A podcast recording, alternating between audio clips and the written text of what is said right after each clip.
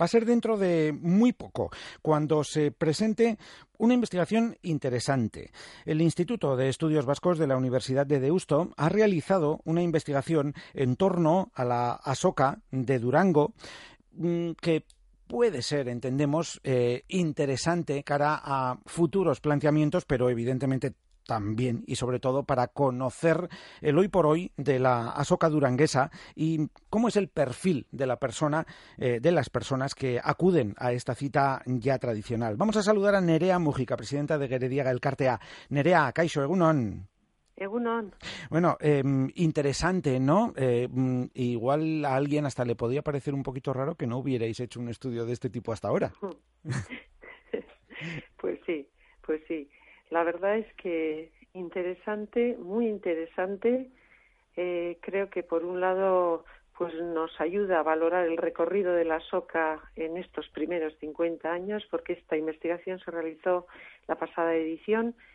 Y por otro lado también es verdad que podemos plantear con estos datos objetivos, ¿eh? fiables al 100%, porque es un total de 900 y pico encuestas, ¿eh? los retos también de cara al futuro, de alguna manera avalados, vamos a decir, por los datos que presenta la investigación. Mm. Eh, mm, hay un dato, el primero, y yo creo que eh, muy obvio, pero igual tú nos corriges, mm, pero yo creo que vosotros mismos contabais con esto, con que el perfil del visitante de la SOCA es fundamentalmente el de una persona joven y además euskaldún. Sí, sí entre otras características, eh, es verdad que los jóvenes, y entendemos por joven eh, aquellos, aquellas personas incluidas entre 16 y 29 años, pues prácticamente de cada tres, uno está en este tramo, de 16 a 29 años. Por lo tanto, eso nos ilusiona porque es uno, desde Gerediaga, uno de nuestros objetivos, eh, la preocupación constante para atraer a estos jóvenes a, a la Durango Coasoca y por lo tanto pues pues nos ha, nos ha sorprendido porque antes pues era la percepción pero el dato es el dato y es verdad que, que joven y, y, vasco parlante eh, es de cada diez nueve también mm. ¿Y ganan las mujeres en Nerea? Sí, sí, como en otros muchos campos. Cierto. Eh, sí, sí.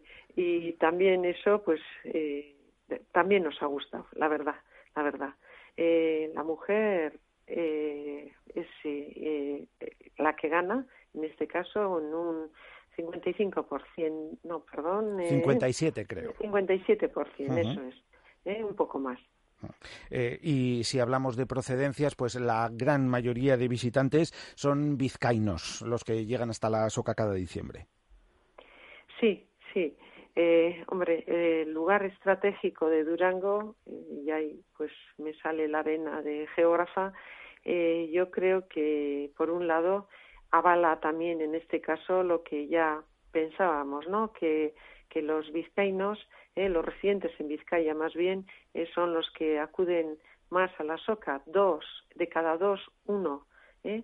pero es verdad, es verdad que bueno, la distancia pues eh, repercute, pero vamos a decir que el lugar que ocupa Durango favorece también la llegada de, de, todos los ámbitos, diría yo. Lógicamente, de Guipúzcoa también la presencia es importante, de un tercio, pero bueno, Navarra y Álava están en un 6%, bastante parecidos. ¿eh? Y de Iparralde, pero ahí ya contamos con un calendario también diferente y demás, pues un 2%. Esa es un poco la fotografía de la procedencia. Mm. Eh, más allá de datos como estos en torno a perfil, procedencia, etcétera, se preguntó también a quienes acudieron a la última soca y de ahí estas conclusiones, ¿qué les atrae de la cita duranguesa? Mm, ¿Cuáles serían las razones fundamentales para que año a año la gente siga acudiendo? Sí, eh, bueno, pues eh, yo también aparece muy claro eh, que por un lado la oferta en cultura vasca pues eh, moviliza a, a, las personas, a las familias, a las cuadrillas y demás. Pero también eh, moviliza, claro, y como no, y motiva mucho además eh, el, el ambiente que se vive en la soca estos días. Entonces, esos son los dos motivos principales, complementarios y que uno alimenta al otro y al revés, diría yo. Mm, eh, mm, parece que la gente tiene muy en mente que mm, la soca es importante eh, para la proyección de nuestra cultura, por, la tarea que se está haciendo y por lo que proyecta también cara al exterior. Sí, sí, cómo no, cómo no. Eh, pienso que, aunque es muy difícil, es una encuesta cuantitativa, eh, es verdad que el objetivo desde el Instituto de Estudios Vascos era eh, mm, intentar, intentar cuantificar el valor inmaterial de la soca. Es decir, eso que no, no es tan sencillo de medir como es de dónde procedes, qué edad tienes y demás, sino otros aspectos que nos pueden ayudar en Gerediaga a, fomentar y a impulsar una serie de estrategias distintas, como puede ser precisamente, pues, qué son, cuáles son esos motivos eh, que impulsan a, tantas personas, más de 100.000, a, a llegar a, Durango esos días. Y la verdad es que nos, nos hemos sentido vamos a decir, no quiero ser muy autocomplaciente, pero, pero muy contentos porque es verdad y además se ha medido, se han hecho un estudio también transversal combinando factores de la edad, de la procedencia, etcétera, con este tipo de, razones por las que vienen a la SOCA y las, los motivos han sido y se repiten ambos ¿eh? y en todas las edades, cosa que nos ha sorprendido gratamente. Mm. Eh, Nerea, en los últimos años también eh, el aumento de espacios, cada uno con su ámbito, con su característica, con su programación eh, propia dentro de la SOCA, ha hecho que también se haya diversificado el público y eso sí, los hay que conocen más, bueno, aparte de que por edades pues unos se sienten más atraídos por unos que por otros eh, espacios, pero eso ha hecho también que, bueno, pues el, público valore eh, esta mayor oferta que se está haciendo desde la SOCA. Sí, sí, eso es, exactamente eh, nosotros creemos que es la plaza de la cultura vasca, ¿verdad? Esos días. Y es bueno, es bueno que el distinto, el perfil tan distinto de, visitantes a la SOCA tenga opción a hacer planes diferentes y planes pues que pueden variar incluso de, de lógicamente de un día para otro o de un año para otro. Por lo tanto, el que esa oferta esté en esos días ¿eh? concentrada en Durango eh, en torno a la soca, pues es verdad que pienso, y así lo han valorado también los encuestados, que es eh, realmente lo valoran de manera muy positiva, muy positiva.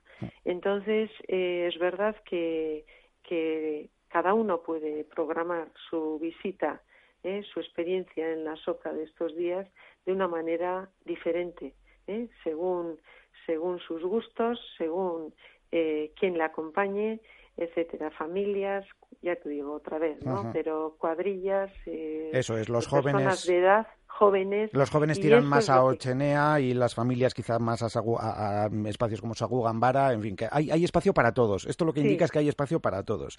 Siete de cada diez entrevistados, por cierto, opina que en los últimos cinco años la SOCA ha mejorado en su oferta. Con todos estos datos en la mano, Nerea, imagino que lo que os planteáis es mm, pues retos a futuro, ¿no? Y a, pesar de eh, lo bien parada que sale en esta investigación la SOCA y, la, y la, mm, el trabajo que hacéis año a año, pues a futuro, y siempre se plantea mejorar, pero a, futuro, con estos datos en la mano, ¿qué es lo que os planteáis? Bueno, pues eh, sinceramente yo creo que el planteamiento mm, es doble. Por un lado, eh, estamos muy contentos, pero también tenemos que pensar que todo es mejorable y así debe de ser, además, y eso es lo que también te ilusiona, ¿no? En el día a día de la organización.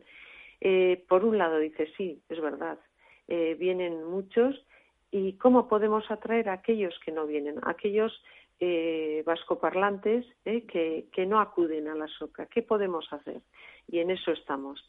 Pero no solamente los vascoparlantes, también hay un, eh, nos preocupa, sinceramente, y querríamos atraer también a aquellos eh, que no, quizá eh, no dominen eh, el euskera, pero pueden disfrutar también de la soca de otra manera, pero pueden disfrutar de la soca siempre que tengan una sensibilidad, pues pueden disfrutar. Y queremos acercar la soca precisamente a ese segmento y, creo que, que, estamos trabajando en ello y tenemos un buen equipo de trabajo que desde aquí les agradezco muchísimo el trabajo que hacen y, de verdad nos ilusiona mucho. Jóvenes ¿eh? Vascoparlantes que no han acudido por distintas razones hasta el día, hasta la última edición y también aquellos que quizá por su perfil dicen no, es que no, no voy a disfrutar. Sí, sí vas a disfrutar, aunque no hables euskera, pero si tienes una sensibilidad ¿eh? en torno a, a, todo lo que es la cultura vasca o gran parte de lo que es la cultura vasca, pues vas a disfrutar. Y por otro lado, por último, también nos, nos preocupa y queremos impulsar aquellas áreas, aquellos gunes en los que la población, no toda la población, o perdón, los visitantes que llegan conocen. Eh, Landako Gunea, el centro del libro y del disco, eh, lo conoce todo el mundo, pero a Ocenea lo conocen más los jóvenes, pero eh, otros espacios eh, como el del teatro, el del cine, el de las nuevas tecnologías, etcétera, pues lo conocen menos. Entonces vamos a hacer un esfuerzo, pues, pues plantear de una manera integral la SOCA. Mm. Nerea, una última cosa, que quedan pocos minutos para la presentación y, no te queremos robar mucho más tiempo. Eh, estamos a dos meses de la edición 2016 de la Soca de Durango. Eh, ¿Cómo se plantea? ¿Tenemos alguna novedad ya pensada? ¿Algo que se pueda anunciar? Bueno, pues eh, sinceramente tú lo has dicho, dos meses y en dos meses tenemos que tenemos que trabajar muchísimo, muchísimo. Tenemos ya el cartel, que no puedo dar muchos datos, maravilloso, eh, pero en las siguientes redes de prensa, que ya no falta mucho, pues ya iremos detallando los distintos aspectos. Pero como he dicho, queremos que sea una soca eh, viva en el que cada visitante eh, pueda disfrutar de la soca de una manera muy personalizada y de verdad eh, que se disfrute mucho y ayudar a, que la cultura vasca esté presente eh, a un buen nivel en nuestras calles y en, en Durango.